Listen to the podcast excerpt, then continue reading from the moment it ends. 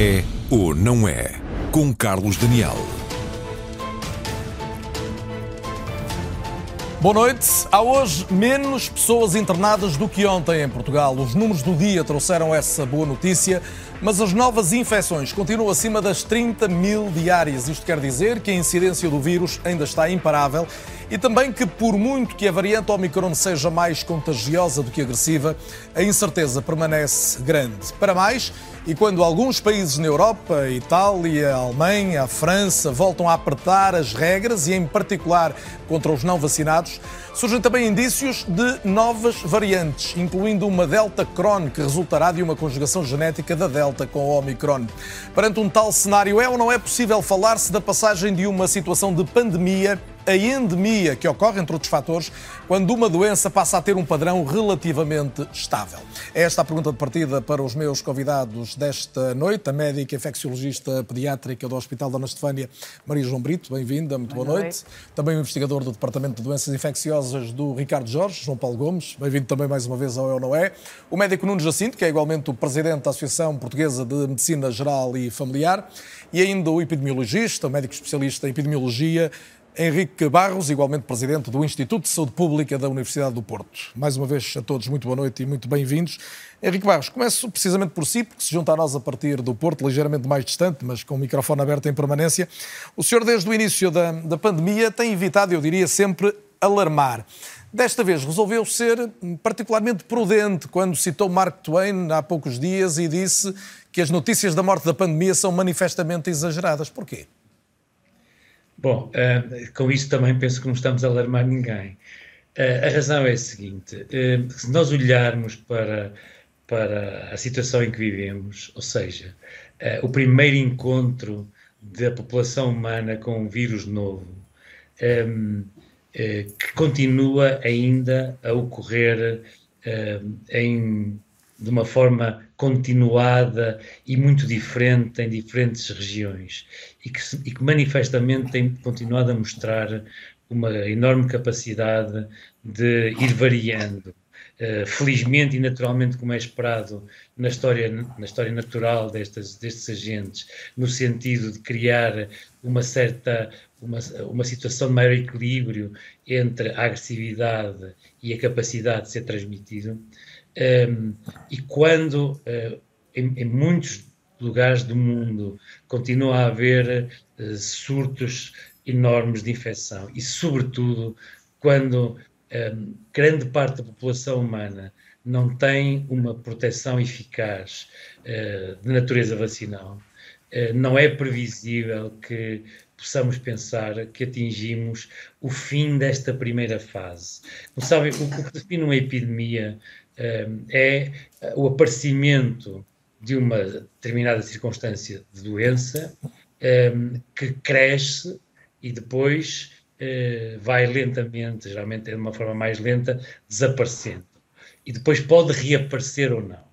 O que nós temos assistido, embora nós falemos em, em diferentes vagas da infecção, na realidade são momentos diferentes de uma verdadeira primeira vaga. Henrique Barros, mas quando agora diz a possibilidade de uma doença desaparecer, isso foi algo que foi aventado várias vezes durante o ano 2020 em particular, a expectativa de que fosse possível erradicar esta doença recorrendo a várias circunstâncias ou até de uma forma natural que isso, que isso sucedesse. Isso nesta altura é ilusório, é, é uma ilusão pensar isso? Uh, eu diria que a, a médio prazo a erradicação da, da infecção é impossível. A erradicação eh, que até hoje só aconteceu para uma doença, a varíola, ou seja, a nossa capacidade de fazer desaparecer eh, um, um, agente infeccioso, uh, não há seguramente as condições para isso. E porquê? Ainda não sabemos sequer qual é o grau de duração da imunidade natural, ou seja, da, da nossa proteção após termos sido infectados.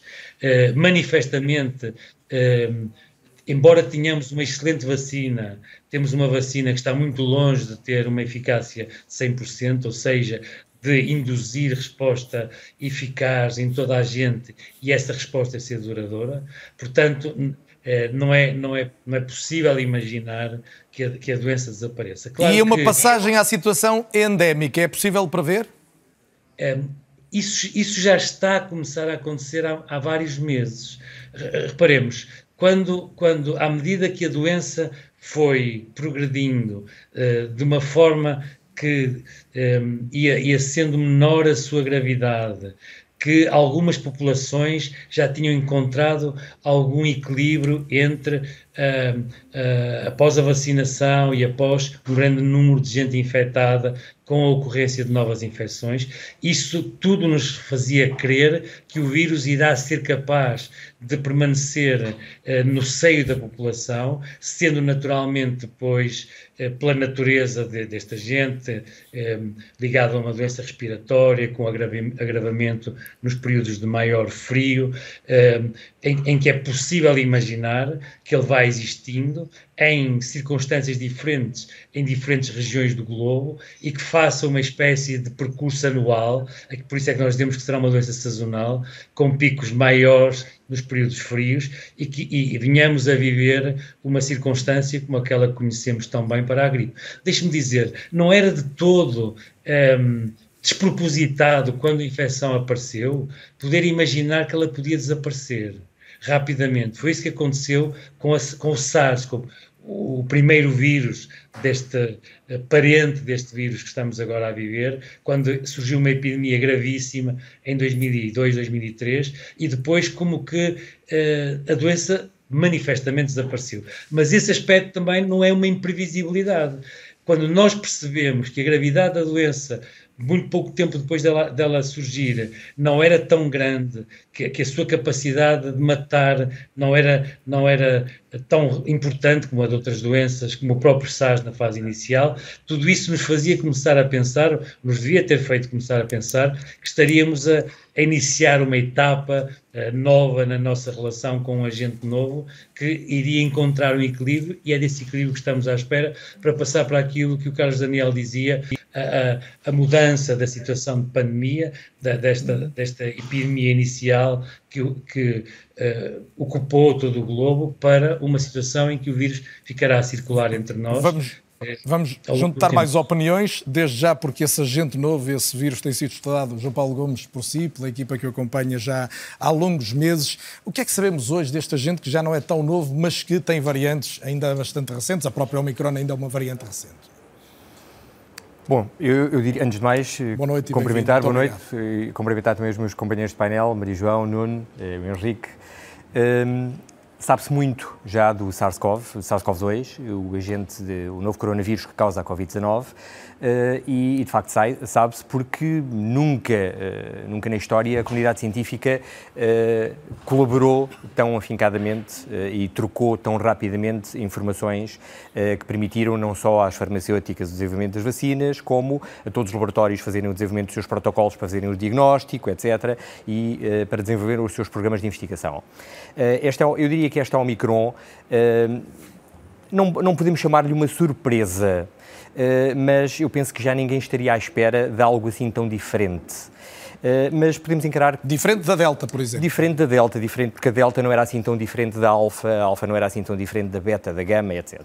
A grande diferença para a Omicron uh, prende-se com o facto de ser uma variante com um número de mutações uh, completamente anormal para aquilo que caracteriza a taxa de mutação de um, de um vírus. Anormalmente grande. Anormalmente grande, exato. Posso lhe dizer que, de acordo com o conhecimento que tínhamos para a variante Delta, esta Omicron apareceu repentinamente com cerca do triplo das mutações, e vamos falar apenas das mutações na tal proteína de superfície, a tal proteína que é o alvo das vacinas, a proteína que permite uh, ao SARS-CoV-2 uh, entradas na, nas nossas células, etc.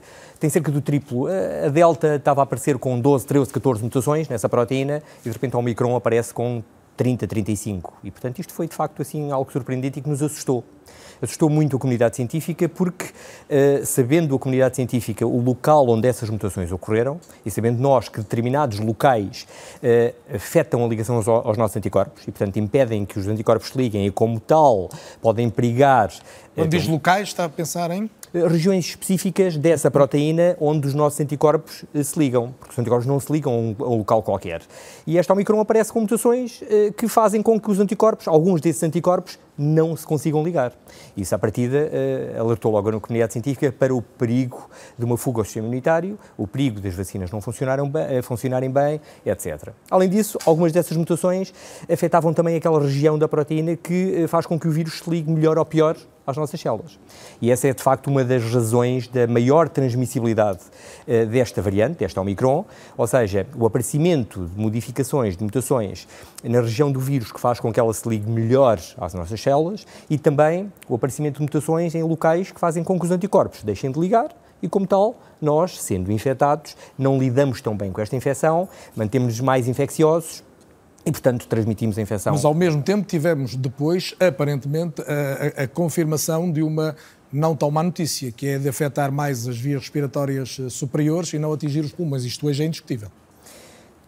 Sim, eu não diria. os pulmões com a mesma gravidade. Sim, eu diria que parece indiscutível por, por várias razões. A primeira, uh, baseada em dados uh, laboratoriais. Hoje em dia, a comunidade científica tem a hipótese de fazer laboratorialmente uma série de testes que tendem a espelhar, o melhor possível, aquilo que se passa na infecção real. E esses testes foram feitos em vários laboratórios, já foram replicados eh, amplamente, eh, utilizando tecidos humanos eh, retirados ou do nosso trato respiratório superior ou da nossa parte pulmonar eh, e inoculando os vírus nesses tecidos. E o que se verificou foi que, eh, quando comparamos a Omicron com a Delta, em que propositadamente infectávamos esse tipo de tecidos, a Omicron mostrava uma capacidade de replicação, de multiplicação, muitíssimo superior, dizem os investigadores que fizeram esse tipo de ensaios, da ordem das 70 vezes superior, portanto, mais rapidamente do que a Delta. No entanto, nas células que espelhavam o nosso tecido pulmonar baixo, isso não acontecia, era ao contrário, ou seja, a Delta multiplicava-se mais rapidamente que a Omicron. Nos ratinhos era a mesma coisa. O ratinho o hamster é um modelo animal muito utilizado neste tipo de coisas, para mimetizar as infecções respiratórias, e os investigadores verificaram também que, de facto, os ratinhos apanhavam uma espécie de constipações uh, e, no entanto, a doença pulmonar era quase inexistente nos ratinhos infectados com Omicron.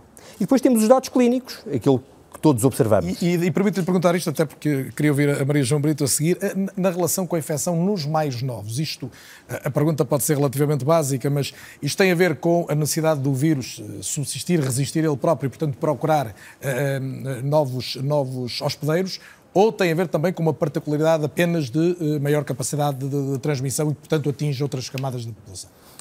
Eh, eu diria que tem apenas a ver com a maior capacidade de, de, de, multiplicação e a, E uma população maior... menos protegida em termos vacinais, obviamente. Exatamente. Se bem que, felizmente, os mais novos normalmente têm um sistema imunitário muitíssimo mais robusto e, portanto, estão eh, seguramente muito mais protegidos. Mas eu, diria que tem a ver com uma muito maior transmissibilidade e, portanto, chega a todas as faixas, a todas as faixas etárias. Maria João Brito, já o disse, infecciologista pediátrica do Dona Estefânio, maior hospital pediátrico do país. Um, a Maria João tem, nesta altura, a unidade cheia no Dona Estefânio, ou seja, independentemente da razão pela qual a Omicron uh, chegou às crianças, a verdade é que chegou. Não é? E aumentou o número de internamentos. Boa noite e bem-vindo. Uh, obrigado. Uh, bom, nós no Hospital Dona Estefânia temos uma situação que já nos aconteceu noutras alturas uh, durante esta pandemia. Portanto, nós temos uma percentagem que é mais ou menos um terço das crianças internadas por outros motivos médicos ou cirúrgicos e tem um teste positivo. E depois temos dois terços de crianças que estão internadas por doença, por Covid-19. Uh, nesta altura, uh, temos, é verdade, temos a unidade cheia, temos duas crianças em cuidados intensivos e, portanto, em relação ao Omicron, nós, os pediatras, ainda estamos um pouco hum, vigilantes em, que, em relação àquilo que vai acontecer. Porque é verdade que a maior parte das crianças tem uma doença leve, uma doença ligeira, mas depois não se sabe porquê, há umas crianças que realmente vão precisar de internamento, que ficam doentes e que vão parar ao hospital. Uh, Estamos a falar de crianças aparentemente sem uh, outras patologias, sem comorbilidades. Sim, temos de tudo. Temos crianças com comorbilidades e temos crianças saudáveis. Aliás, e que também altura, desenvolvem formas mais graves. Sim, sim. Aliás, as duas crianças nesta altura que estão em cuidados intensivos são crianças perfeitamente saudáveis. Não estão vacinadas uh, e são duas crianças perfeitamente saudáveis. Portanto, Estamos a falar de que idades, Maria João, mais ou menos? Uma de 6 e outra de 9 anos. Portanto, uh, aquilo que a gente pode dizer aqui em relação à, à, à Covid-19 na idade pediátrica é que é verdade que esta doença é uma doença rara na idade pediátrica, é verdade que esta doença, a maior parte das vezes, não dá eh, sintomatologia eh, importante, mas também é verdade, isto não se pode mentir porque eh, tem-se falado muito e eu ouço às vezes dizer assim: não há doença, não há doença, não há Covid-19 na idade pediátrica. Isso não é verdade. Nós, desde que começou a pandemia, tivemos até hoje internados no hospital cerca, estamos a chegar aos 450 doentes. 450 doentes em dois anos pode não ser muito comparado com aquilo que se passa na idade adulta, mas uh, nós temos que respeitar os nossos doentes, todos que estiveram internados e os pais das crianças que sofreram com isso. E, portanto, é verdade que é raro, mas que ela existe e não se pode mentir, não se pode deixar de, de falar disto. E, Principalmente agora que nós temos uma arma que pode realmente Essa diminuir. Era ser, no fundo, a pergunta que eu lhe ia fazer a seguir. É evidente que, sem criar aqui um manicaísmo entre quem vacina e quem não vacina, claro. as crianças que desenvolvem doença mais grave, estamos a falar sempre de crianças não vacinadas. Olha, uh, eu, eu, vou lhe dizer uma coisa, eu acho que passou este tempo desta euforia, do prós e contra, eu acho que nós agora estamos noutra fase, temos que ser mais serenos. Nesta altura ainda há muito que vacinar na idade pediátrica e nós vamos aproveitar essa oportunidade. Uh, as pessoas têm que se basear em, em, estudos robustos. Os americanos publicaram, agora mesmo no final do ano, um, um artigo esplêndido uh, com 8, mil milho, oh, desculpe, 8 milhões de doses de vacinas, em que 8 milhões de doses são, são muitas doses administradas em que se confirmou aquilo que já era esperado. E, portanto, nós temos mesmo confiança nas entidades que aprovam e que estudam os medicamentos ou as vacinas e realmente houve efeitos ligeiros, houve alguns efeitos moderados, com febre ou dores de cabeça, mas a maior parte foi uma, uma reação local e aquilo que nós vimos é que não houve reações graves. E mesmo aquela tal miocardite que se fala, porque uh, que a vacina dava miocardite, eu acho que nós temos de desmistificar isto, porque é verdade que os americanos vigiam tudo muito bem e notificam todas as reações adversas. É verdade que foram reportadas miocardites raras, mas foram com evolução benigna da vacina. Mas também é verdade que a infecção pelo SARS-CoV-2 dá a miocardite e a miocardite do vírus não é meiguinha, digamos assim, como a, a, aquilo que acontece com a vacina. Mas posso concluir que os casos mais difíceis de tratar em crianças são em crianças não vacinadas, isto é certo? Sim, e mais, e saiu agora no dia 7 de janeiro, e desculpe se estou a abusar do tempo, mas eu acho que isto é muito importante, nós temos que esclarecer as pessoas, não as devemos Esse amedrontar, é não as devemos assustar e temos que as esclarecer. No dia 7 de janeiro saiu um grande artigo também do CDC, em que uh, é avaliado um grupo de adolescentes vacinados entre julho e dezembro dezembro, em 24 hospitais, e aquilo que se vê é que o MIS-C, que é uma complicação grave da Covid, só tem MIS-C quem tem Covid, diminuiu o MIS-C é a síndrome inflamatória multissistémica de que se falou muito, mesmo. não é? Uh, só tem MIS-C, dizia? Quem, uh, quem, não foi, quem não foi vacinado uh, tinha muito mais MIS-C do que quem não foi vacinado. Portanto, a vacinação protegia quem foi? Quem não foi, em 91%. E 91%. 91% é muito. E mais, e o estudo ainda mostra que aqueles que estiveram mais graves e que foram parar aos cuidados intensivos eram mesmo os não vacinados. Portanto, uh, nós nesta altura temos MIS-C, isto não acontece só nos Estados Unidos. Nós temos nesta altura no hospital internado MIS-C.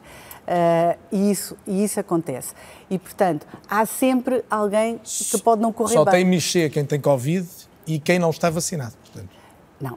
Quem está, quem, o que os americanos avaliaram é que a MIS-C diminuiu 91%, portanto a vacina diminuiu 91% a possibilidade, a possibilidade de desenvolver, de a Esta doença que é grave, que é sim, é grave. Sim. E já podemos ir mais ao tipo de doenças que estão a afetar okay. as crianças. Uh, Nuno Jacinto, bem-vindo também, já o disse, é médico de Medicina Geral e Familiar e inclusive é presidente da associação que junta os seus eh, colegas de especialidade. Nuno, desvalorizar o aumento de casos é contribuir para um caos de que se fala muitas vezes, mas eu gostava que me dissesse até que ponto é que não se exagera na ideia do caos e, e, de repente as pessoas já dizerem assim, fala-se tanto de caos que se o número aumentar mais, vamos voltar a falar, já foi maior e falou-se e hoje continua a falar-se. Não há aqui um efeito Pedro e o Lobo que se, que se corre o risco de, de cumprir? Boa noite, Boa obrigado noite. pelo convite, cumprimentar também todos os elementos do painel. Nós temos de ter algum cuidado exatamente com essa mensagem, não podemos ser alarmistas a exagero, temos que ser, sobretudo, realistas. Mas o que é facto é que quando acontecem estas vagas, e nesta vaga que estamos agora a passar com estes milhares de casos, há uma sobrecarga grande dos serviços de saúde. E nós, nos centros de saúde, nos cuidados de saúde primários, notamos muito isso. É bom relembrar que cerca de 95% dos doentes com Covid são assintomáticos, são doentes ligeiros e são seguidos por nós, são seguidos pelos médicos de família, isto em todas as idades. E imaginem o que é 95% de 30 mil casos diários a aparecerem diariamente nos centros de saúde para serem seguidos. Isto provoca uma grande sobrecarga. Quando falamos em caos, não estamos a imaginar uh, um tumulto nas salas de espera, filas por todos os sítios. Não é isso. Mas o que acontece é que diminui muito a nossa capacidade de resposta para todos os outros doentes, para os doentes não Covid, para, para, para os nossos utentes que nós temos que vigiar, como as crianças nos primeiros anos de vida, as grávidas, as mulheres em idade fértil, porque efetivamente ao longo desta pandemia nós, médicos de família e as nossas equipas, foram muito desviadas para tudo o que são tarefas Covid. Um, e, e, desviadas à custa do atendimento a esses outros doentes. Como é que se pode medir muito. hoje o impacto que isso está a ter, designadamente nas unidades de saúde familiar, nos centros de saúde? O, o que nós temos verificado, e tem havido vários dados nesse sentido, é que eh, tivemos uma redução muito grande das consultas presenciais. No primeiro ano da pandemia, em 2020, as consultas presenciais reduziram cerca de 50% e os contactos indiretos, ou seja, através de telefone, de e-mail, daqueles contactos que são feitos ao balcão das unidades, aumentaram para o dobro, portanto tivemos aqui uma inversão. E agora o que se estima é que todos os dias há vários milhões de pessoas que não têm acesso ao seu médico de família. E não têm acesso porquê?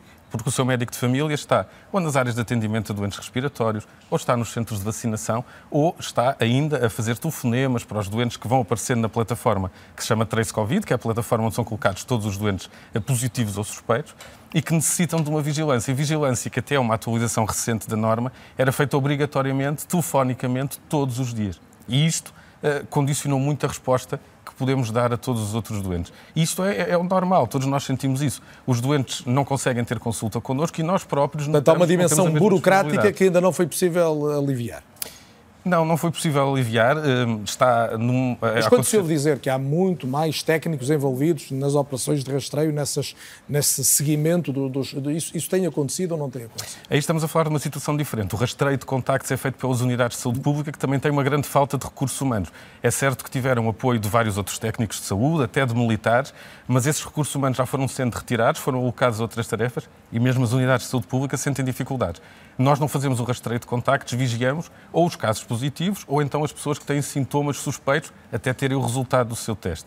E os procedimentos burocráticos passam por coisas simples como a emissão de baixas, que agora estamos a passar por uma fase em que se está a tentar desmaterializar esse procedimento, mas efetivamente isso ainda não aconteceu de forma completa. Ainda continuamos a ter muitas dificuldades, há falhas informáticas, há falhas no acesso ao SNS 24, a articulação com as entidades patronais também acaba por não ser a melhor.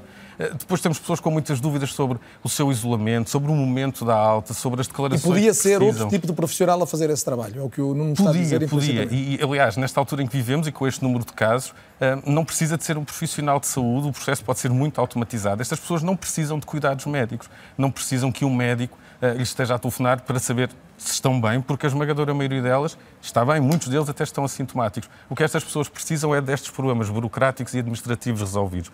E não faz sentido ocuparmos o tempo de profissionais de saúde, no caso de médicos de família, de enfermeiros de família, com estas tarefas, porque isso implica que se despendemos este tempo com estas tarefas, deixamos tudo o resto para trás. E o resto são os doentes não Covid que estão há dois anos sem terem a assistência que deveriam ter da nossa parte. Muito bem. Eu uh, regressava aqui um pouco atrás para percebermos a, a questão das, das variantes, João Paulo Gomes, até porque temos esta notícia e seguramente muita gente se interroga em casa até que ponto ouve-se falar da, da variante IUH, detectada no sul de França, e desta Delta Crohn, que só pelo nome nos assusta logo um pouco mais, identificada aparentemente no Chipre e que seria uma combinação genética da Delta com Omicron. O que é que é isto e que risco é que representa? Bom, no que diz respeito à, à Delta Cron, esse, esse nome pomposo, eh, alegadamente eh, terão aparecido uma série de casos, duas dezenas de casos eh, no Chipre, eh, que dir-se-á estarem associados a uma viagem de alguém, o caso Index, portanto, o primeiro caso eh, que, foi aos Camarões, regressou e terá contagiado e, portanto, terá iniciado uma, uma cadeia de transmissão. E, eh, de acordo com os investigadores, eh, os resultados de sequenciação terão originado uma sequência um bocadinho anormal e essa sequência terá revelado eh, uma digamos assim, uma, uma, nova variante que misturava as mutações que caracterizam a variante Delta com as mutações que caracterizam a variante Omicron. E, naturalmente, eles uh, não tiveram, penso eu, muito cuidado e uh, disseram logo, pelo menos a notícia assim saiu, bom, se esta Omicron é assim tão transmissível, menos severa, no entanto, que a Delta, a mistura de uma tão severa como a Delta, com uma tão transmissível como a Omicron... Qualquer pessoa menos informada pensa logo, não é? Pronto, e, de facto as notícias começaram a sair dessa forma, o que é que vem aí, isto é a nova, bom, é a nova bomba na, na Covid. Eh, no entanto, posso dizer-lhe que, de acordo com a informação que está a circular na comunidade científica, e hoje em dia a comunidade científica usa muito o Twitter no bom sentido, acima de tudo no bom sentido, para trocar informações muito rapidamente uh, daquilo que se vai descobrindo, daquilo que se vai identificando pelos vários grupos de investigação, e a comunidade científica está a desvalorizar muito essa notícia. Uh, há de facto uma. Uh, Ou seja, em português não há certeza sequer que a Delta Cron existe, é isso? Mais, mais do que isso. Uh, pensa-se que não seja possível que ela exista. Porquê? Porque aquilo que a comunidade científica pensa é que, de facto, tenha havido pouco cuidado da parte dos investigadores que identificaram essas sequências híbridas, assim se pode uh, chamar, e terão sido investigadores, eventualmente, com pouca experiência e que não olharam com olhos de ver, passa a expressão, e, e que terão alarmado, digamos assim, a, a população sem, sem saber. Quem está habituado a fazer sequenciação sabe que o processo de contaminação é muito frequente e, portanto, o aparecimento de coisas misturadas não é anormal. É, uma, é, é, algo perfeitamente normal e que tem que, eh, tem que ser, basicamente, ter o olhar crítico de alguém que está habituado a fazê-lo.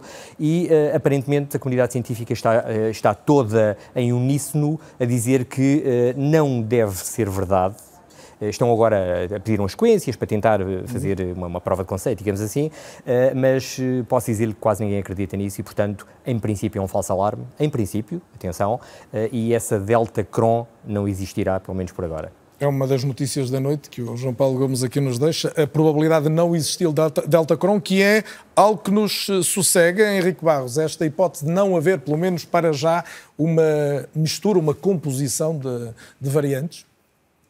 Bom, como o João Paulo disse, um, é, podemos estar perante uma, uma precipitação, mas. Um, é, mas a possibilidade existe. Trás, é? Tem por trás uma hipótese que não é teoricamente descartável, é, mas acima de tudo chama a atenção para uma coisa, se me permitem, ao longo destes dois anos, que foi a maneira como vivemos o, o, o conhecimento, a informação e a partilha de tudo isso. E uh, não há, penso que não exagero se disser isto, não há memória num curto espaço de tempo haver tantas informações, tantas publicações, inclusivamente, que passaram o crivo da, da, da, da revisão por pares em revistas de elevadíssimo elevadíssima responsabilidade e de, e de, enorme rigor editorial e que tiveram relativamente pouco tempo depois ser retiradas por se verificar que tinham falhas gravíssimas. Um, existe uma certa uh, conjunção, digamos assim, entre a vontade uh, que há de, de ter algum protagonismo, para usarmos uma terminologia habitual, e também a necessidade de sabermos coisas isto retira-nos alguma alguma tranquilidade e alguma e alguma ponderação na forma de valorizar a informação e valorizar o possível conhecimento e sobretudo de agir de uma forma racional. E, e, e tem uma contrapartida uh, terrível. É que aquilo que nós verdadeiramente podíamos fazer e devíamos fazer às vezes uh, como estamos a, a usar o nosso tempo à procura das novidades, digamos assim, um, ehm, uh, eh, esquecemos de, das soluções que estão à nossa mão. E, e, e o exemplo da forma como nós um, ehm, seguimos, por exemplo, as pessoas que vivem com infecção ou os seus contactos um, ehm, ao, ao, longo destes dois anos é um, excelente, uma excelente demonstração de eh, de não utilizarmos aquilo que já sabemos. Vamos ver, como foi dito já, a imensa maioria, sejam crianças ou sejam adultos, a imensa maioria das pessoas que infectam têm um curso benigno. O problema é que a infecção tende a ocorrer, como temos visto, por picos, por surtos. E isso coloca sobrecarga muito marcada sobre quem tem que lhe responder, sobre os serviços de saúde. E, portanto, nós já podíamos ter percebido algumas coisas e agir em função delas. Por exemplo? Para, para pôr isto em termos muito simples. Nenhum de nós espera que o nosso médico nos telefone todos os dias. Eh, mesmo os mais hipocondríacos de nós todos, mesmo que tivéssemos essa fantasia de querer um médico à nossa porta, sabemos que não é assim que as coisas acontecem. Porque é que continuamos a, há tantos meses a imaginar que a forma de responder à, à Covid é ter um médico a telefonar-nos todos os dias, que obviamente não, não há condições para fazer isso, em lado nenhum do mundo haveria condições para fazer isso, e antes, pelo contrário, não estamos tranquilos, não somos tranquilizados, já sabemos que, em geral, o curso é benigno, é simples, não tem problema, e o que eu esperaria, o que nós esperaríamos, é que se nós precisássemos falar com o médico, ele esteja do outro lado para nos ouvir. E o que está a acontecer é o contrário, é que eles estão de tal maneira um, presos, prisioneiros de, desta necessidade de responder assim, que, que depois não podem. Eh, Mas o, o Henrique Barros faz parte do grupo de especialistas, onde o João Paulo está às vezes também, que aconselham o governo. Não se pode aconselhar uma medida no sentido de libertar os médicos dessas tarefas mais burocráticas e, e tão repetitivas quanto desnecessárias? Pode e deve, sabe? E muito disto. Uh, eh, um, ehm, os médicos e os outros profissionais de saúde têm que repensar aquilo que tem sido uma certa definição do seu papel e começar a compreender que, em particular na saúde pública, as equipas têm que ser muito mais largas e que tem que haver, e que tem que haver uma, uma delegação de, um, de uma enorme quantidade de competências e que aquilo que eram as, as funções tradicionais de cada profissão eh, tem que começar a desdobrar-se e, e, deixar o essencial da profissão para tomar as atitudes de liderança, de, de, de digamos, de, serem uma espécie de maestros das, das, equipas e não tanto estarem a, a gastar-se, a consumir-se em tarefas que podem ser feitas de outra maneira. E repare, e, e ainda há um outro problema, uh, em particular na questão da saúde pública, temos dito isto e ouvimos-lo muitas vezes.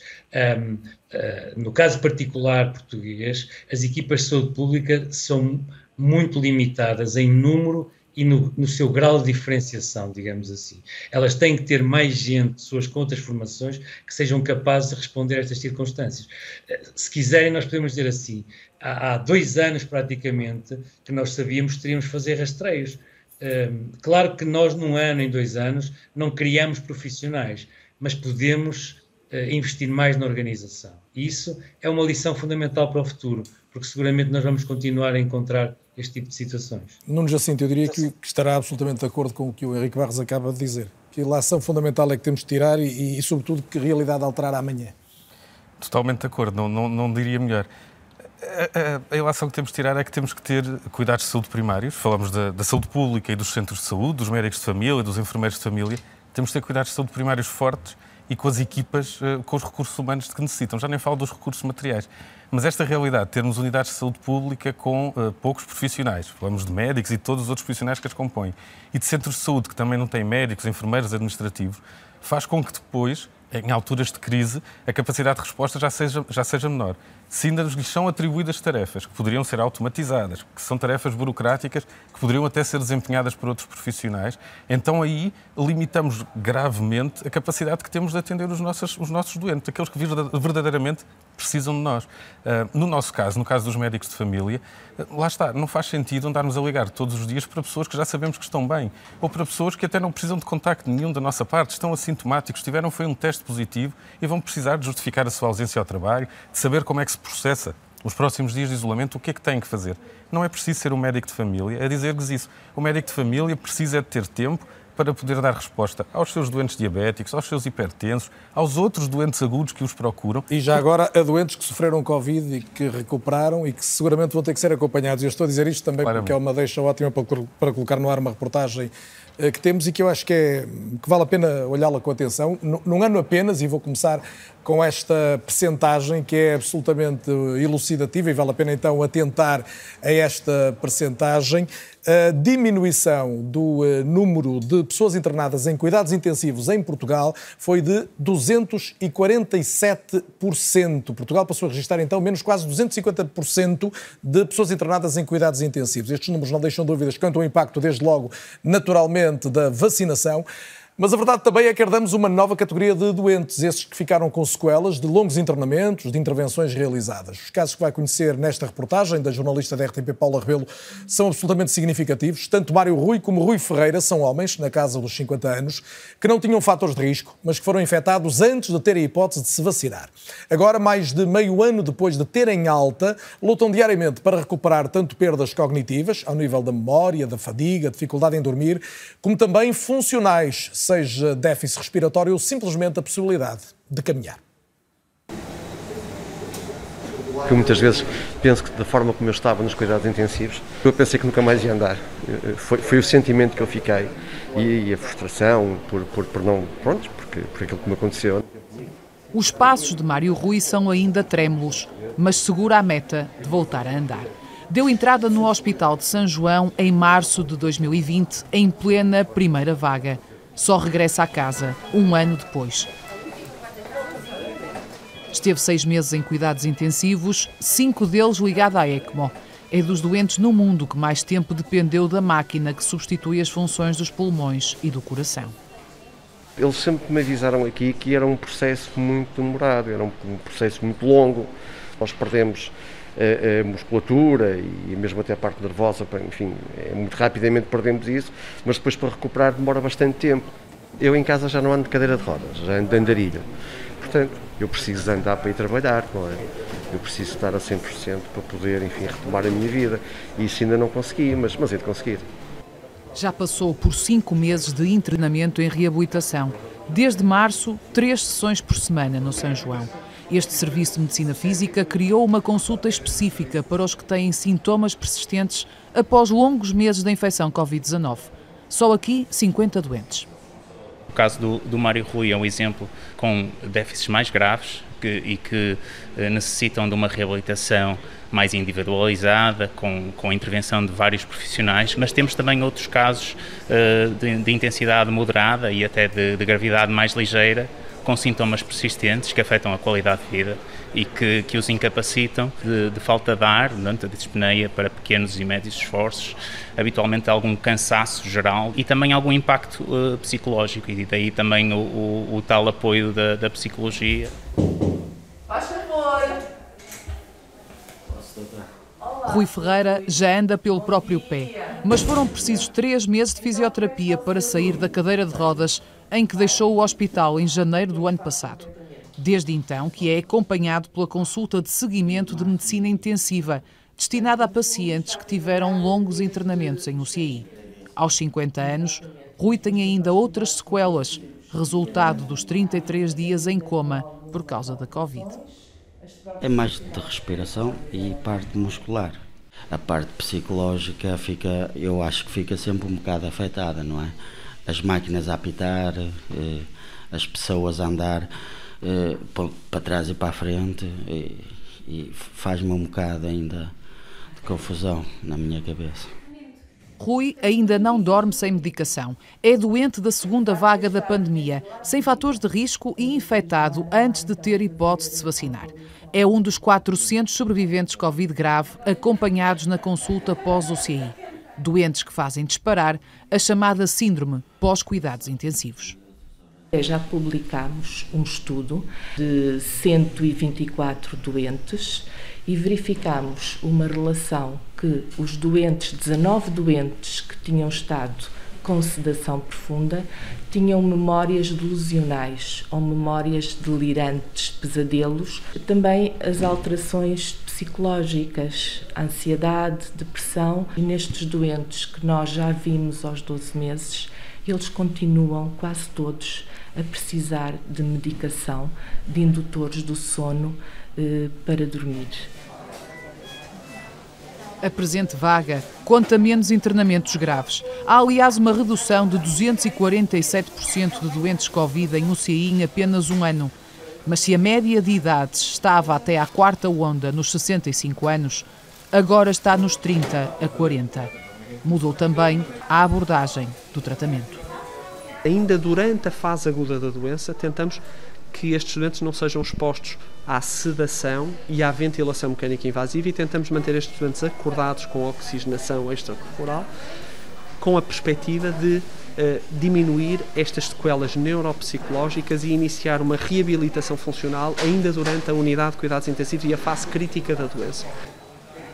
Portanto, é, é interessante não falar só no Covid em geral, mas temos que particularizar a cada onda, porque cada onda teve características eh, diferentes, as condições hospitalares, o número de doentes, a estirpe, os fármacos que nós demos. Já havia população vacinada na terceira onda, por exemplo.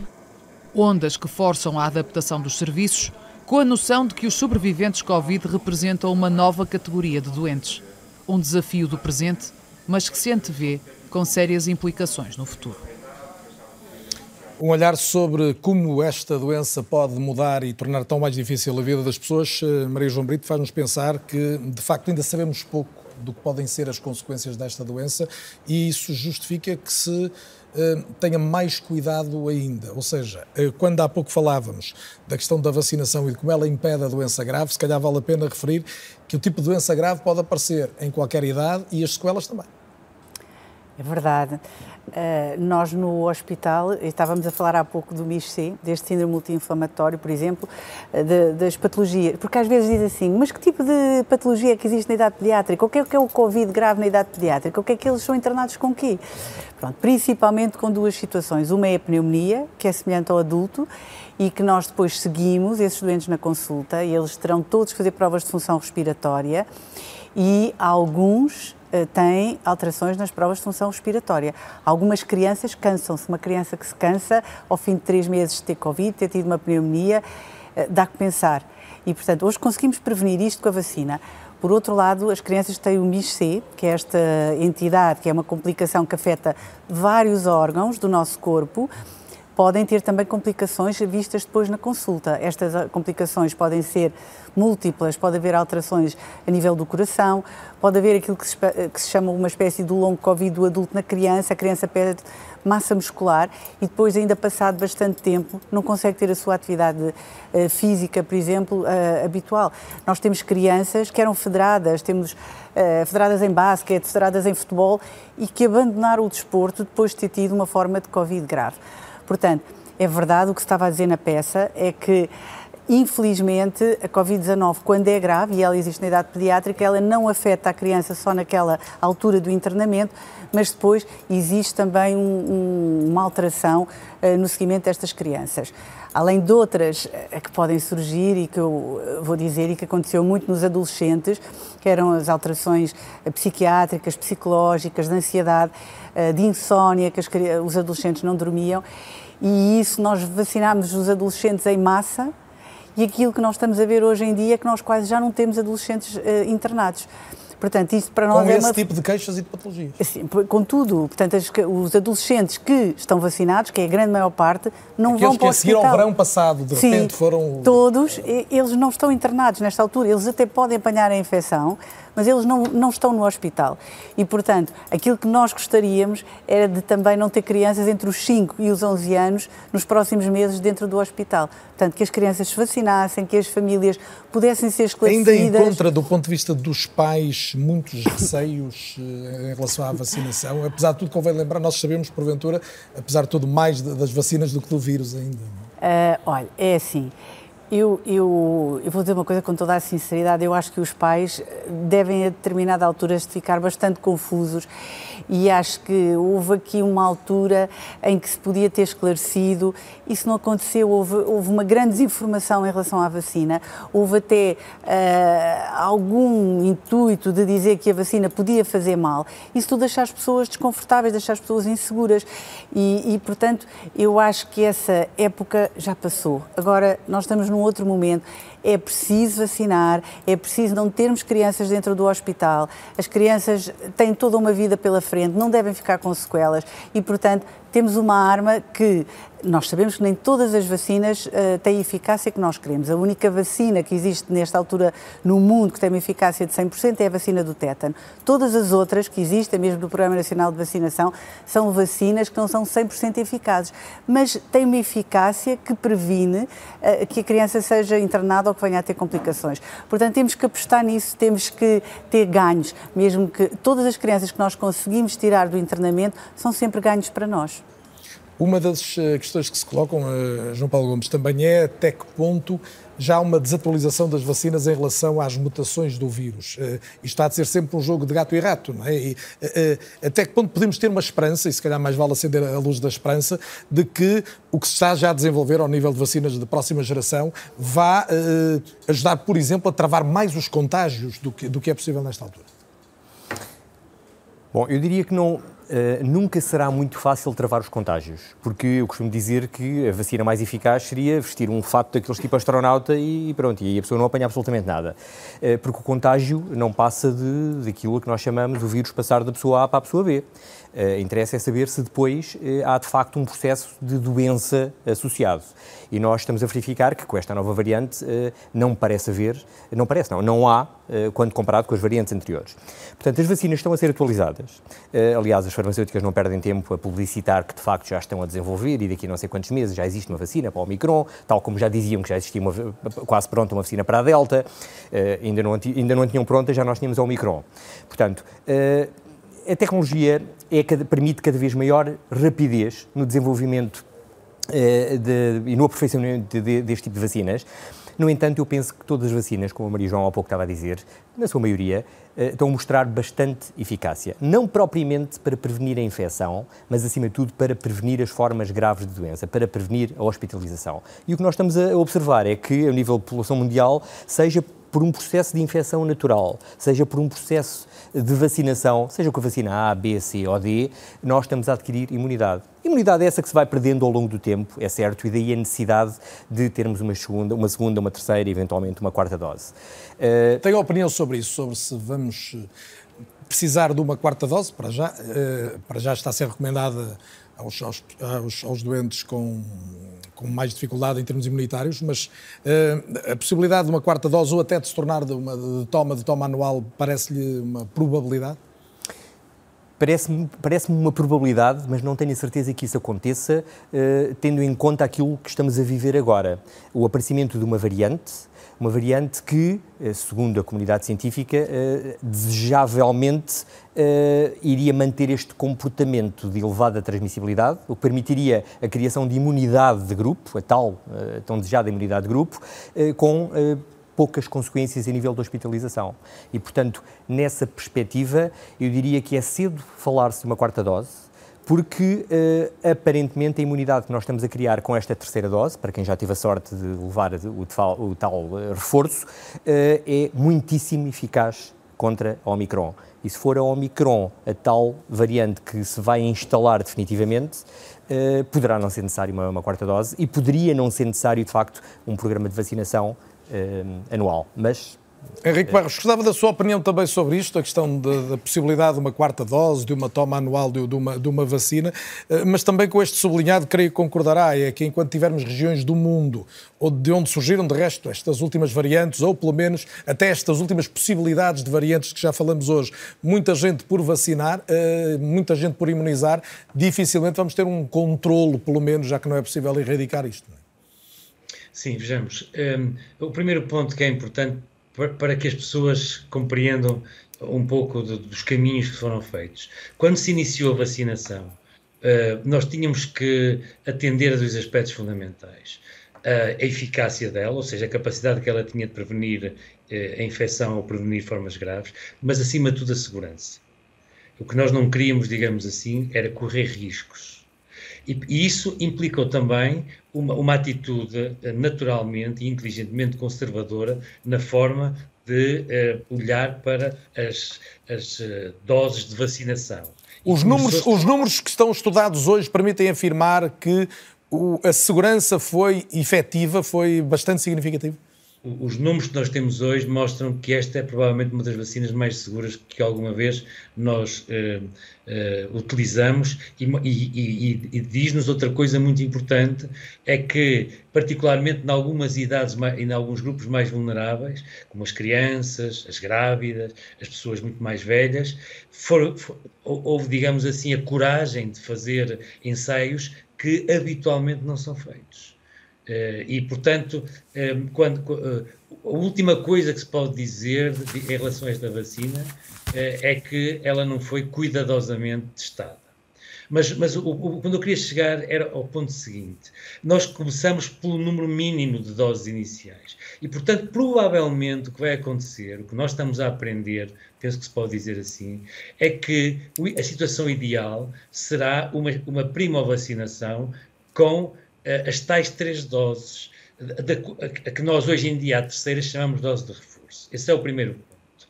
Porque tudo parece mostrar que esse é o esquema fundamental e, e as tentativas que houve até, porque além da, da segurança, de ser termos uma resposta prática. Lembremos tudo o que nós discutíamos há um ano sobre a imensa dificuldade de ter redes de frio e manter vacinas a, a, a, a baixíssimas temperaturas.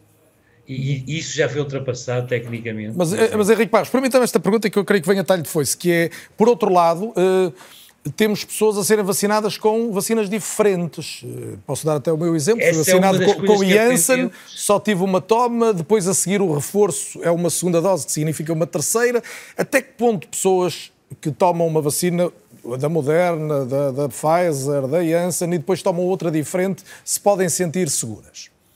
Podem sentir-se seguras e, e, e, se é permitido uh, dizê-lo, podem sentir-se até mais felizes que as tomaram as vacinas todas iguais. Porque o que nós uh, uh, aprendemos, e, e, isso não foi, foi uma experiência natural, que foi feito assim para evitar efeitos, os tais, os tais riscos de algumas formas de vacinação, foi que quando usávamos vacinas diferentes, vacinas tinham uma, uma, uma eh, forma, digamos, de atuação distinta, que, que, atuavam em pontos diferentes da nossa capacidade de responder, a resposta final era muito mais eficiente. Ou seja, por exemplo, uma pessoa que tomasse as duas doses de vacina uh, da Pfizer ou da Moderna produzia menos anticorpos depois da segunda dose do que uma pessoa que tivesse tomado, por exemplo, primeiro a da AstraZeneca e uma segunda dose da vacina uh, dita de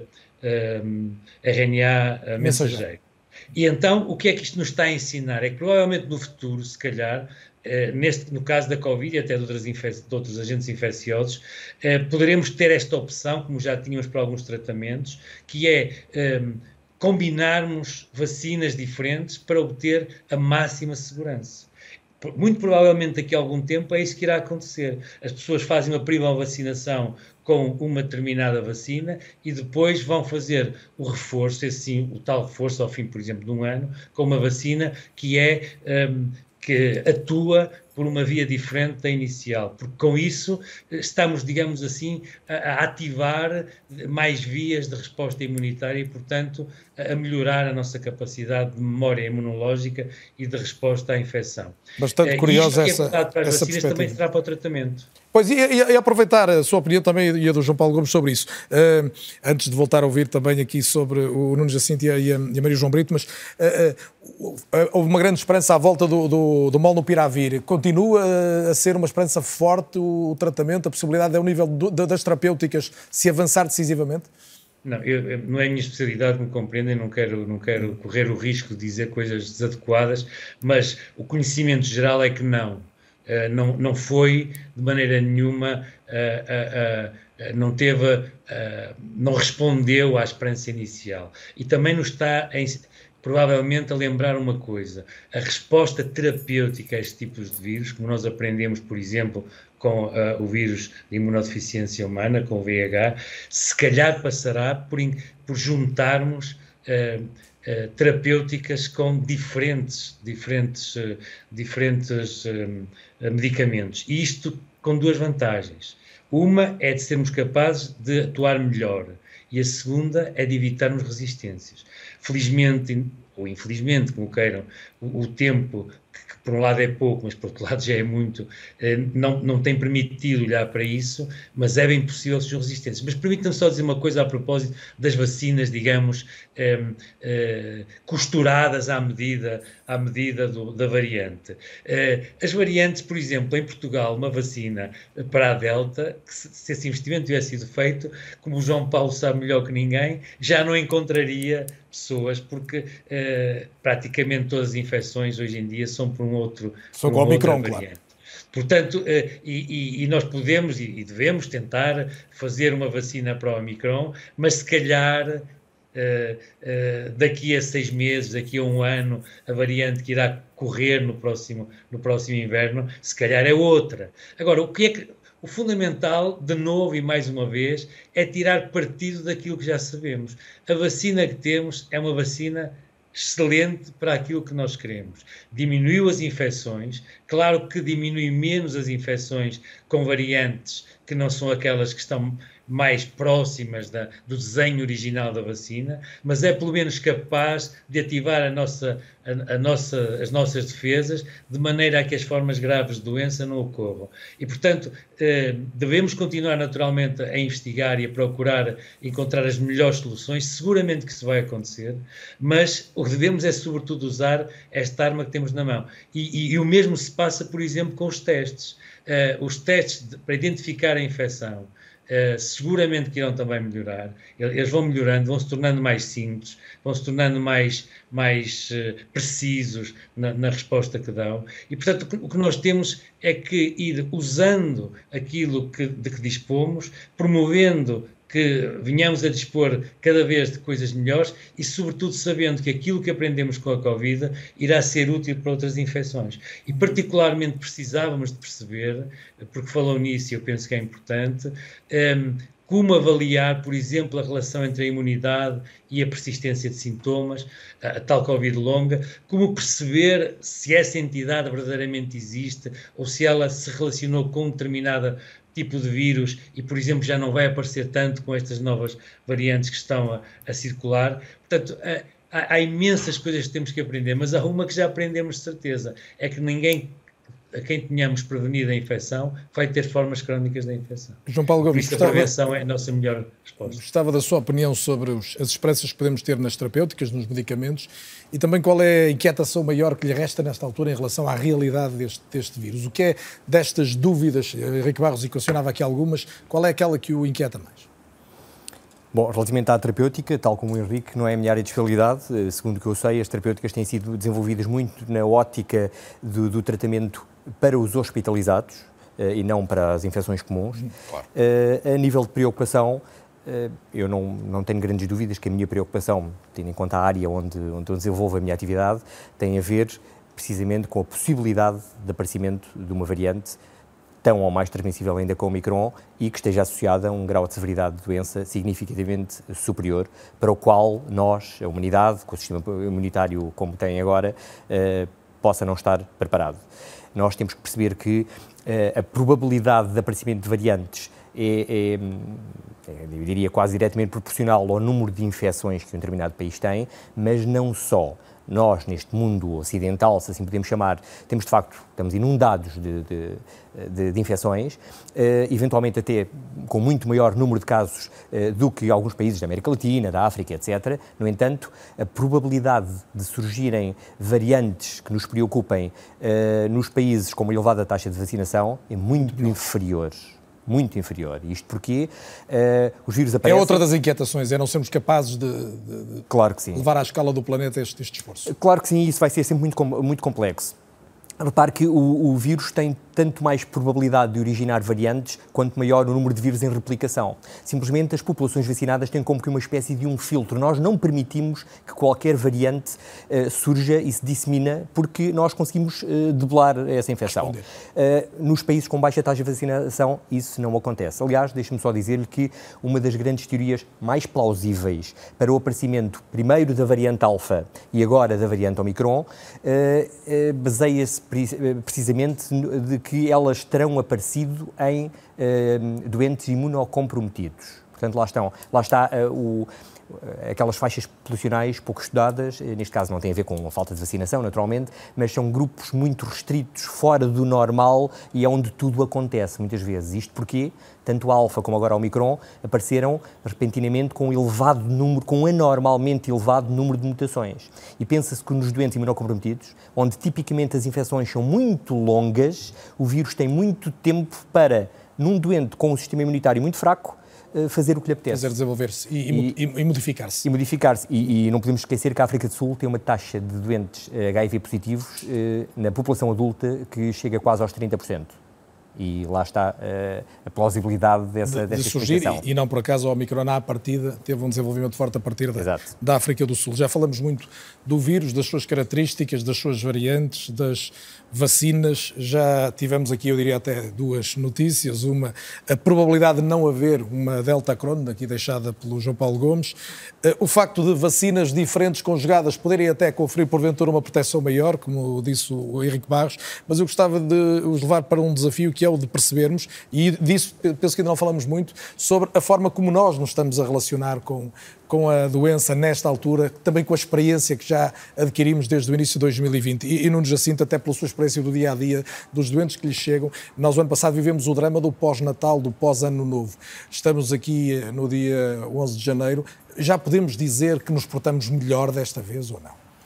Além de estarmos, obviamente, mais protegidos pela vacinação e pelos outros cuidados. A situação é claramente diferente. Nós, o ano passado, por esta altura, e quem trabalhava nos centros de saúde passou muito por isso, nós estávamos hum, no meio dos lares de idosos, em surtos gravíssimos, a viver aquela que certamente foi a nossa hora mais negra. Não temos dúvida nenhuma disso. Foram momentos dramáticos. Um, em que nós assistimos a infecções muito graves em pessoas vulneráveis que ainda não estavam vacinadas ou que estavam a fazer ali as primeiras doses de vacina é, e não estamos a viver uma realidade semelhante. Hoje em dia, o que temos é um grande número de doentes que estão positivos, nem que chamaria doentes, são um grande número de pessoas que estão positivas, mas que não estão doentes. Têm um teste positivo, mas não têm qualquer sintoma. Ou então têm uma doença muitíssimo ligeira. E, portanto, sim, as coisas nesta vaga estão muito diferentes, eh, o que não, o que não quer dizer que não tenhamos à mesma muito trabalho com tudo isto. Agora, nós eh, não podemos continuar a responder da mesma forma, visto que temos esta proteção, como respondíamos há um ano atrás. Nem podemos responder perante 30 ou 40 mil casos diários, como respondemos quando perante temos 600 centenas, ou mil. Hoje saiu um artigo muito interessante do, do Paulo Santos, que é um colega que é presidente do Colégio de, de Medicina Geral e Familiar da Ordem dos Médicos, e que escrevia o seguinte: Nós atravessámos a tempestade, estamos provavelmente a chegar ao final da tempestade, mas sabemos que vai continuar a chover. E, e, e continua a chover e é algo que é habitual para nós, mas temos um guarda-chuva, que é a vacina. E mesmo com esse guarda-chuva, vai haver quem se molhe. Vai. Mas muitos de nós vamos estar protegidos. E vamos molhar muito menos do que antes. E exemplos como os que víamos na reportagem são alertas para. E para além daqueles, exemplos, para além daqueles exemplos que vimos na reportagem, dos doentes mais graves, nós, mesmo nos cuidados primários, encontramos muitos doentes que tiveram infecções muito ligeiras e que, passado algum tempo, começam a ter sintomas e começam a ter estes sintomas de cansaço, estes sintomas de fadiga, dificuldade do raciocínio, dificuldade de concentração, desempenhar a sua atividade profissional. E vão ser doentes, esses sim, que vão exigir muito de nós. Eh, nós ainda estamos aqui a perceber como é que estes doentes vão ser seguidos. Nós, os colegas hospitalares, tem que ser feito um trabalho de articulação, mas temos que responder a estas situações. E lá está, temos que mudar esta resposta. E nós, enquanto médicos de família, temos que ter esse papel central. Se quisermos... Até porque seguramente nos últimos dias surgiram muitas pessoas que lhes disseram eu tive os cuidados todos eu, e, e com a, a, dimensão contagiosa da Omicron isso não chegou. Não é? No Exatamente. fundo, há quase uma, uma sensação de que não valeu a pena, em, algum, em certo sentido, fazer, ter mais cuidado. Não é? O cuidado vale sempre a pena porque diminui o risco de infecção, mas o que é facto é que com esta Omicron, que é muito mais transmissível, estes cuidados que eram, vá lá, se calhar mais eficazes nas variantes anteriores, agora acabam por não ter a mesma capacidade de prevenir a infecção ou a transmissão do vírus. E, portanto, o que nos acontece é que temos muito mais casos. Mas lá está, temos estes casos de pessoas que nos disseram não tive contacto nenhum de especial, tive só um jantar com, com a minha família, com um grupo de amigos restrito, até fiz um autoteste, o autoteste veio negativo e passado alguns dias acabei por testar positivo, mas lá está, não tenho sintomas, não noto nada de, de, de grave. Temos que perceber como é que isto vai evoluir no futuro. Pode haver alguns deste, destes casos que evoluam para sintomas do Covid longo. Pode acontecer, mas lá está, temos que estar atentos e vamos estar atentos, obviamente, quer nos hospitais, quer nos cuidados de saúde primários. Nós, enquanto médicos de família, teremos um papel se quiserem em linguagem futebolística, distribuidores de jogo. É esse o nosso papel uh, grande. Temos que reservar os cuidados hospitalares para as situações graves. Não podemos ter uh, esta avalanche de entrada pelo, pelo serviço de urgência que temos verificado. Não Isso continua, não é? Sem, sem querer retomar a teoria do caos pela qual começamos, nós hoje ainda estamos numa situação limite em termos de capacidade de atendimento. Ainda estamos numa situação limite em termos de capacidade de atendimento, nos vários níveis de cuidados. É certo que no inverno isto acontece sempre, uh, ano após ano, todos nos queixamos, Todos nós dizemos que os centros de saúde não conseguem dar resposta porque estamos assoberbados, os hospitais também não conseguem. Isto obriga-nos aqui a mudar o paradigma. E se calhar podemos aproveitar esta pandemia para, precisamente em conjunto e com alguma calma, pensarmos o que é que queremos fazer daqui para a frente, como é que queremos lidar não só com situações tão graves como esta, mas também com as, as, os picos da atividade gripal que acontecem todos os invernos, com os picos de outras infecções que acontecem sazonalmente em Portugal e temos que estar preparados para isso. E em vez de andarmos só atrás dos acontecimentos e a reagir, temos que prevenir, pensar no que é que devemos fazer e uh, atuar antes. Estamos mais preparados do que aquilo que fomos. Atuar antes também é reestruturar os serviços com as pessoas que existam, é fatalmente eh, ter mais gente nos, nos serviços, designadamente ao nível dos cuidados de saúde primários. Eu acho que não temos outra hipótese não ter mais gente ao nível dos cuidados de saúde primários. Acredito que nos hospitais também, mas do que nos, no que nos diz respeito a nós, certamente que sim. Antes da pandemia já se notava dificuldade de resposta dos cuidados primários e, nomeadamente, dos centros de saúde. A pandemia só veio agravar isso ainda mais, veio cansar mais as equipas. Temos, na realidade, em muitos locais menos profissionais, menos médicos de família, temos mais portugueses sem médico de família atribuído. Isso é algo que nos preocupa muito ao não termos esta capacidade de resposta, quando um elo falha, vamos obrigatoriamente sobrecarregar todos os outros. Vemos isso agora com o SNS 24 e vamos ver em todo o lado. Imaginemos o que era um hospital não conseguir. Que é um auxiliar fundamental ao nível da saúde primária, a linha SNS. É um auxiliar fundamental a todos os recursos de saúde, porque se falha de um lado, vai sobrecarregar-nos a nós, nós não vamos conseguir responder, vamos sobrecarregar os hospitais a seguir, sobrecarregar a urgência, internamento, intensivos e vamos por aqui fora. Todos temos que funcionar em conjunto. E é precisamente aí que temos que prevenir e que temos que prever estas coisas. Quando nós falávamos aqui há umas semanas que íamos ter um arranha-céus de casos, foi essa a expressão utilizada, deveríamos automaticamente ter começado a reforçar, por exemplo, o SNS 24. Não faz sentido falarmos em reforço no início de janeiro. No início de janeiro já nós estamos. E por isso tivemos tal, uma situação, inclusive, da doutora Maria João Brito, a sua experiência, o que é que diz a este nível, na relação designadamente com os cuidados de saúde primários e a capacidade que é possível uh, ter de estancar, muitas vezes, um tão grande número de casos que chegam ao hospital. Olha, eh, nós em relação aos cuidados primários de saúde, na pediatria, e só posso falar na experiência Bem do meu hospital, eh, nós temos tido uma ótima relação com os nossos colegas dos cuidados de, primários de saúde. Portanto, numa fase inicial em que ainda era desconhecido o vírus, nós seguíamos as crianças todas, mas a partir de certa altura, quando a infecção entrou, eh, começámos a articular com os cuidados primários de saúde e, portanto, temos tido, temos tido uma boa ligação. Eu queria só dizer aqui uma coisa relativamente aos testes, porque falou-se aqui nos testes e eu, como pediatra, queria só aqui deixar uma mensagem que, nesta altura, existem testes em que não é preciso fazer a zaragatoa, que é uma violência para as crianças. Uh, o teste pode ser feito na saliva, em crianças muito pequeninas, desde recém-nascidos. Nós fizemos um estudo em conjunto com a, com a Gulbenkian e realmente os testes da saliva, a PCR, são bastante seguros e, portanto, eu acho que devíamos na, na pediatria e, e, isto que aconteceu nas escolas em que volta e meia testam os miúdos e depois passado um mês testam outra vez, quer dizer, eh, eu como pediatra gostaria muito que os testes da saliva avançassem para que uh, deixasse de fazer tantas zaragatoas nas crianças pequeninas. Até porque as crianças já às vezes é difícil que usem máscara, sobretudo as mais pequenas, é mais difícil afastá-las umas das outras. Claro. A testagem é fundamental, mas também que não as castigue mais do, claro, que, claro. do que já o receio de uma doença. Uh, Henrique Barros, uma das nossas maiores esperanças é voltarmos a uma normalidade. Isto ainda faz sentido falarmos em normalidade? Já se falou em tanta coisa ao longo do último ano e meio que de repente falava-se da imunidade de grupo aqui como um, uma, um grande objetivo a atingir e depois percebemos que era algo que, por mais que corrêssemos atrás, parece que fugia sempre de nós. A normalidade ainda voltará a ser possível? Sim, eu creio que sim. Uh, de Deixe-me só, permita-me uma palavra de precaução para que se entenda muito disto. Há um ano, esta parte, precisamente há um ano, nós fazíamos cinco vezes menos testes do que fazemos agora. Um, não tínhamos praticamente ninguém vacinado. E as primeiras pessoas a serem vacinadas foram, por exemplo, profissionais de saúde. E muito bem. E na altura que começou a infectar muita gente e muita gente a ser internada, portanto, cerca de 15 dias, um mês depois do início da vacinação dos profissionais de saúde, já se verificava que a infecção era menos frequente nos profissionais de saúde, particularmente expostos. Portanto, que, que, porquê é que eu chamo a chamar a atenção para isto? É porque este número de casos, e nós podemos estar a desvalorizar o Omicron, em certa medida, porque se nós fizéssemos cinco vezes mais testes há um ano, provavelmente teríamos tantos casos ou mais do que temos agora. E não tínhamos agora, não temos agora tantas pessoas nos hospitais porque temos as pessoas vacinadas. E é sobretudo disto que precisamos nos lembrar. Uh, neste sentido, Uh, isto começa a abrir-nos o espaço, de facto, para uma vida normal. Mas, mas, temos que ter uma espécie de contrato entre todos nós para fazer essa vida normal. Um deles é saber que há risco residual, que nós não somos capazes do risco zero. à, medida que nós vamos diminuindo, digamos assim, as, as limitações, vamos sempre correndo um pequeno risco adicional. Agora, podemos viver uma vida absolutamente normal se acreditarmos em duas coisas: que a vacinação nos protege e que os testes ajudam rapidamente a saber se estamos a transmitir a infecção e se podemos eventualmente estar doentes. Esta é a primeira fase da transição para o normal.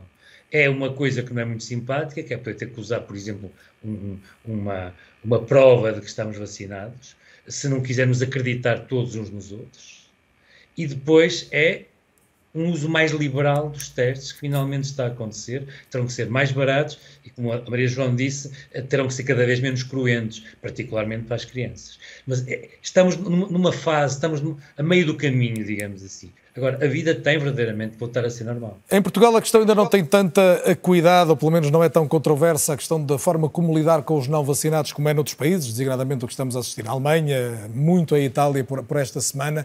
Vai colocar-se esta questão? Vamos ter que, de alguma forma, perceber como lidar com quem não está vacinado? Um, eu espero que não, sinceramente, porque se esse número for muito residual, uh, deixará de ter um relevo, um relevo importante, pelo menos nesta fase. Mas convém que pensemos, por exemplo, o que se passa com o sarampo, que um pequeníssimo número de pessoas não vacinadas podem originar surtos muito graves, mesmo para aqueles que já, que já foram vacinados há muito tempo. E, portanto, uh, acho que temos que nos ir informando, ir educando uns aos outros. Agora, eh, repara, todos nós e todos os países usaram alguma forma de eh, ajuste ou de indução da vacina. Eh, nós sabendo que não podemos eh, ir a um restaurante se não, não estivermos vacinados, eh, provavelmente vamos mais rapidamente vacinados. Mas é fundamental lembrar o seguinte: ehm, as pessoas aderem àquilo que compreendem, temos, há há forças, há interesses de várias natureza na, no denegrir, no, no, inventar problemas, a chamada infodémia, é? a, a, epidemia de mentira, é, que tem que ser combatida continuamente. É, Henrique Barros, e só tenho mais um minuto, mas a, a pergunta tem que ser para si também, enquanto especialista também de saúde pública, temos umas eleições no dia 30, também já foi muito discutido. Acha que há condições para salvaguardar a participação cívica e ao mesmo tempo a, a segurança sanitária? Sim, eu diria que sim, tem que haver e, portanto, nós temos que as inventar, temos que as descobrir. E, uh, e não há razão, até por tudo o que nós dissemos, para agirmos hoje como agíamos há dois anos, em que toda a gente com uma suspeita de infecção era internado. Nem, nem, nem, ainda nem sabíamos sequer se tinha infecção, já era internado. Portanto, o que nós aprendemos permite-nos perceber que a utilização da máscara, uh, o, a distância física, etc., criam condições de segurança para que, por exemplo, uma circunstância como o ato de votar possa ser realizado. Temos é que. Mas é preciso alguma criatividade para conseguir isso. Exige-nos alguma criatividade, evidentemente. Henrique Barros, João Paulo Gomes, Nuno Jacinto, Maria João Brito, foi um gosto tê-los esta noite na RTP. Para a semana não teremos programa, uma vez que a RTP promove nos dias 17 e 18 dois grandes debates com todos os líderes dos partidos candidatos precisamente às eleições do dia 30. Assim é ou não é, volta a ser daqui a 15 dias. Siga-nos, entretanto, no Twitter, no Instagram, vai ter destaques deste programa e pode vê-lo ou revê-lo na RTP Play. Boa noite e obrigado.